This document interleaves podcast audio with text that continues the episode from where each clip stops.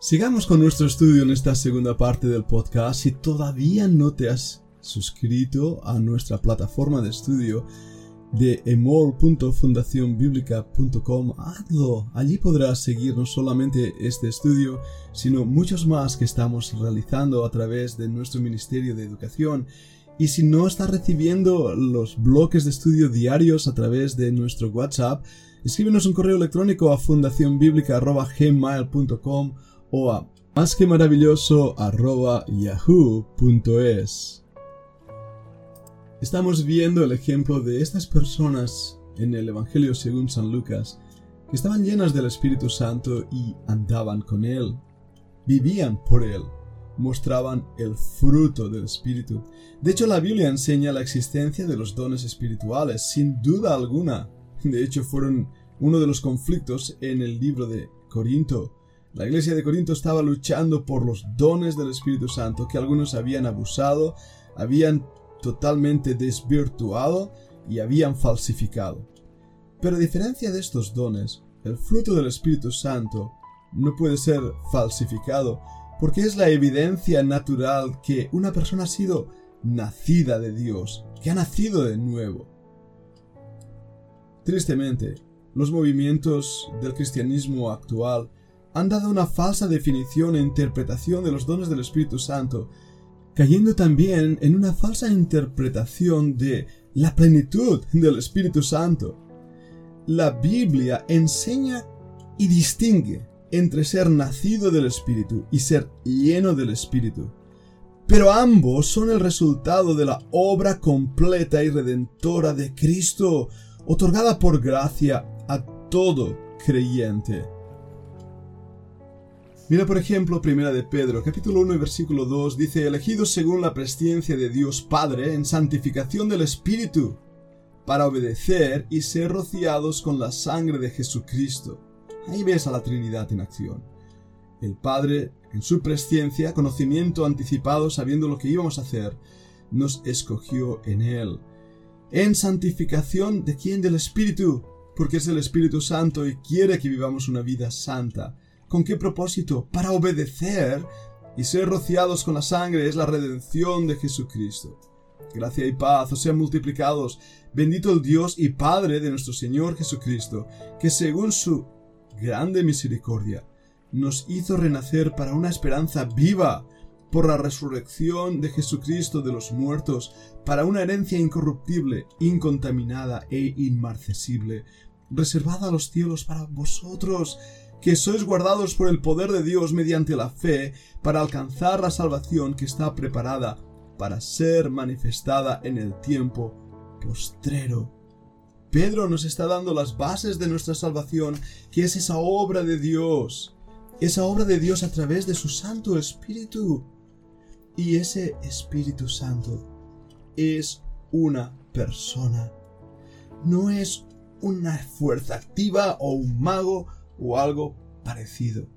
Fijaros bien en esto porque es importante. Es cierto que hay tipologías del Espíritu Santo.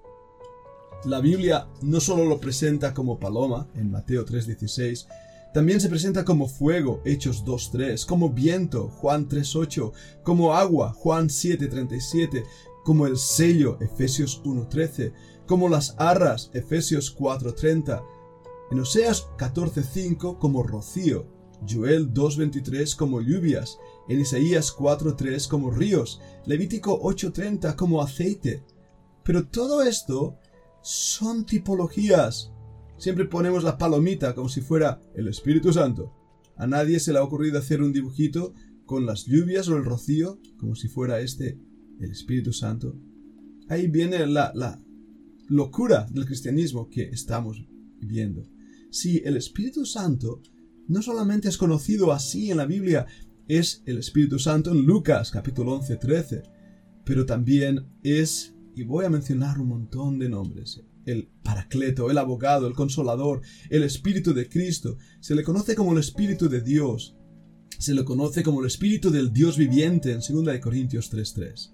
como el Espíritu del Hijo, Gálatas 4.6, como el Espíritu del Señor, 2 de Corintios 3:17, como el Espíritu Santo de la promesa, Efesios 1:13, como el Espíritu eterno, Hebreos 9:14, como el Espíritu de gloria, 1 de Pedro 4:14, como el Espíritu de gracia, Hebreos 10:29, o el Espíritu de verdad, Juan 15:26, el Espíritu Santo en toda su plenitud, sus características, en todo su desarrollo simbólico, es ni más ni menos que Dios mismo y su personalidad es tal que nos hace y nos revela la necesidad de tener una relación personal con Él. Mira esto, el Espíritu Santo posee facultad cognitiva, o de la mente o del pensamiento inteligente. Te doy las citas para que tú mismo las busques. Isaías 40:13. El Espíritu posee facultad volitativa, es decir, tiene voluntad individual o particular. Primera de Corintios 12:11. Posee facultad sensitiva o sensibilidad o sentimientos perfectos. Romanos 5:5, Gálatas 5:22. Opera y actúa como una persona. ¿Cómo lo sabemos? Porque habla. Hechos 10:19, Apocalipsis 2:7, redarguye Juan 17:8, da órdenes, Hechos 13:2, guía Juan 16:13, enseña y recuerda Juan 14:26 hace obras portentosas, Hechos 8, 29, intercede, Romanos 8, 26, testifica, Juan 15, 26, consuela, Juan 14, 16. Esa es la manera de obrar de una persona, no de una fuerza activa, no de un mago, sino de una persona con sentimientos, con voluntad, con conocimiento. En Juan 14, 16, aunque se le menciona como neuma, espíritu, y es verdad, es neutro. En el original griego la palabra neuma es, una palabra ah, neutra. Se le aplican pronombres personales masculinos. No neutros, sino masculinos. Juan 16, 7, 8, 13, 14. Lo mismo que a Cristo, 1 de Juan 2, 6, 3, 3, 5, 7, 16. Él, Él, Él, Él os llevará, es el mismo Paracleto, es otro semejante a Cristo. Y de hecho, se le puede tratar como una persona de una manera benevolente o de una manera mala y perversa. Mira Hechos 15, 28, Efesios 5, 18 o Isaías 63, 10. La blasfemia contra el Espíritu Santo no tiene perdón. Mateo 12, 32. ¿Y cuál es esta blasfemia? Sino rechazar la invitación que Dios mismo nos hace a que creamos en el Señor Jesucristo tenemos que vivir una vida llena del Espíritu Santo. Es el Espíritu de gracia y de oración que nos lleva al Padre en intercesión, que abre ese camino.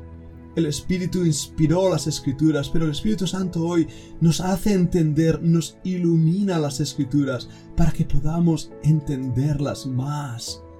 El Espíritu Santo trabajó al lado de Cristo. Descendió sobre él en una forma de paloma, según aquellos que lo vieron, era lo que les recordó, pero no quiere decir que el Espíritu Santo sea una palomita. El Espíritu mismo llevó a Cristo al desierto para ser probado por el diablo en Mateo 4. Pero el Espíritu Santo fue lo que Dios ungió a Cristo en Espíritu Santo y en poder, Mateo 12, 15 al 18, Lucas 4, 16 al 21. El Espíritu Santo actuó en la resurrección de Cristo, Romanos 1.4. Y será el agente divino en que en el día de la venida del Señor vivificará el cuerpo de los creyentes a la semejanza del cuerpo de Cristo en forma conjunta con el Señor.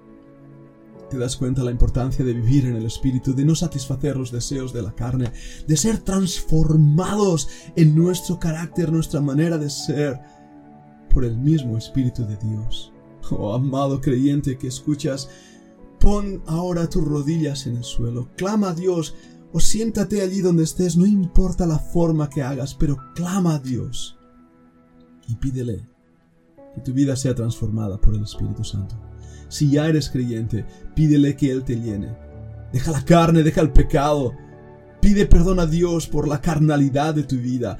Clama a Dios para que te levante de la miseria de la vida carnal La vida en el Espíritu es una vida rica, abundante, una vida de la cual fluye ríos de agua fresca, una vida de fruto de bendición para los que te rodean.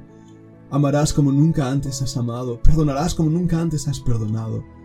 Buscarás al Señor como nunca antes le has buscado, porque el Espíritu de Dios estará controlando tu vida como controló la vida de María, de Zacarías, de Elizabeth, de Ana, de Simeón, la vida de Juan el Bautista.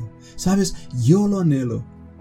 Pido a Dios que me dé esa plenitud del Espíritu, para que mi vida refleje al Señor Jesucristo y viva en victoria, en gozo y en el poder del Espíritu Santo. Es mi oración. Que Dios os bendiga.